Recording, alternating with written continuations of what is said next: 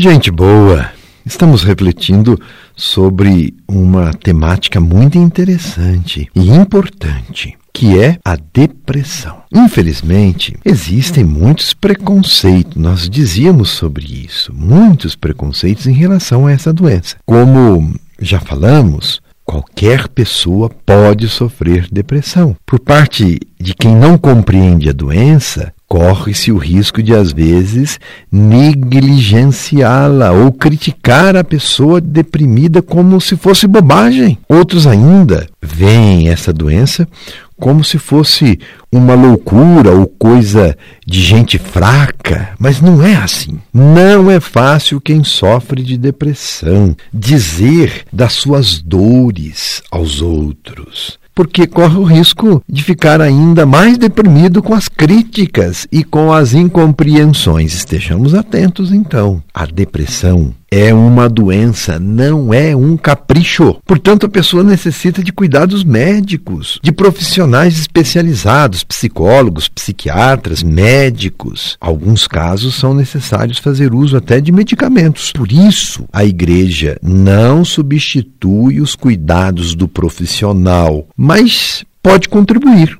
com o que diz respeito à espiritualidade ajudar a pessoa a descobrir um sentido para viver e tentar encontrar o porquê da depressão e então recorrer a um profissional. A espiritualidade ajuda muito. Os motivos da depressão são diversos. Alguns são provenientes de momentos de crise no relacionamento conjugal, por exemplo, quando há separação entre marido e mulher, afastamento dos filhos, pode ser um outro motivo, perda de um ente querido, doenças, culpas, remorsos, instabilidade financeira também é geradora de depressão. E neste tempo de pandemia, por exemplo, quantas crises familiares geram ou geraram depressão? As pessoas tiveram que conviver mais tempo em família, multiplicando assim as dificuldades no relacionamento. Esse é o lado negativo. Outros porque perderam o emprego ou não conseguiram concretizar um sonho. As causas são inúmeras. E do lado espiritual, será que a ausência de uma espiritualidade colabora com o estado depressivo? Eu digo que a depressão pode sim se fortalecer pela ausência de uma vivência espiritual, pela ausência de uma crença, de uma vida com ausência de fé, de oração, com ausência de Deus. Porque a falta de sentido na vida pode contribuir para sensações de vazio existencial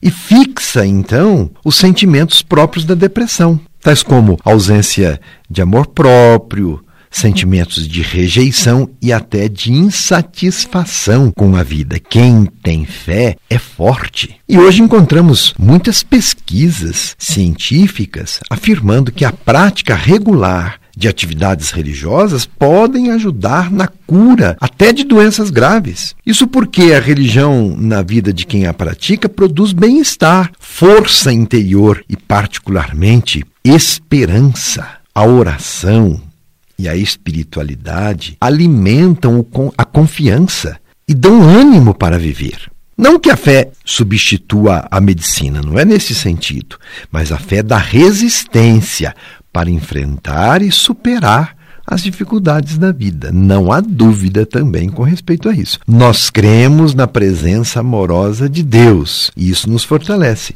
Vivemos a experiência de comunidade. Ali na comunidade, nós católicos nos alimentamos do pão da palavra e do pão da Eucaristia. Somos convidados a nos dirigir a Deus nos momentos de angústia pedindo o seu auxílio, como reza o salmista: A vós clamo, Senhor, sem cessar, todo dia. E de noite se eleva até vós meu gemido. Chegue a minha oração até a vossa presença.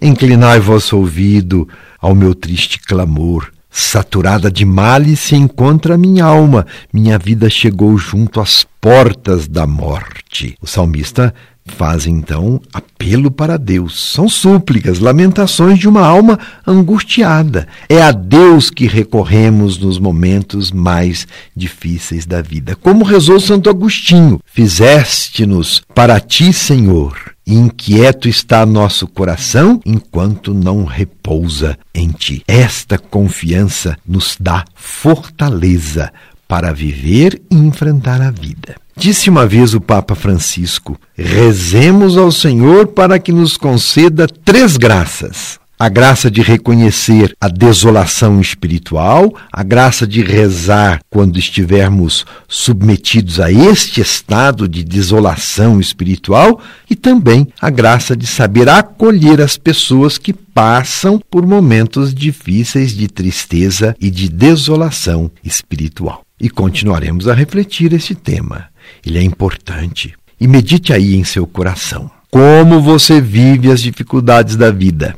Como anda a sua esperança, como tem enfrentado esses tempos difíceis, enfim, que problemas existenciais necessitam ser encarados por você de frente. E cá entre nós, não tenha receio de procurar ajuda. O primeiro passo para lidar com a depressão é assumir que se está doente. Reflita sobre isso e fique com Deus e com a minha bênção.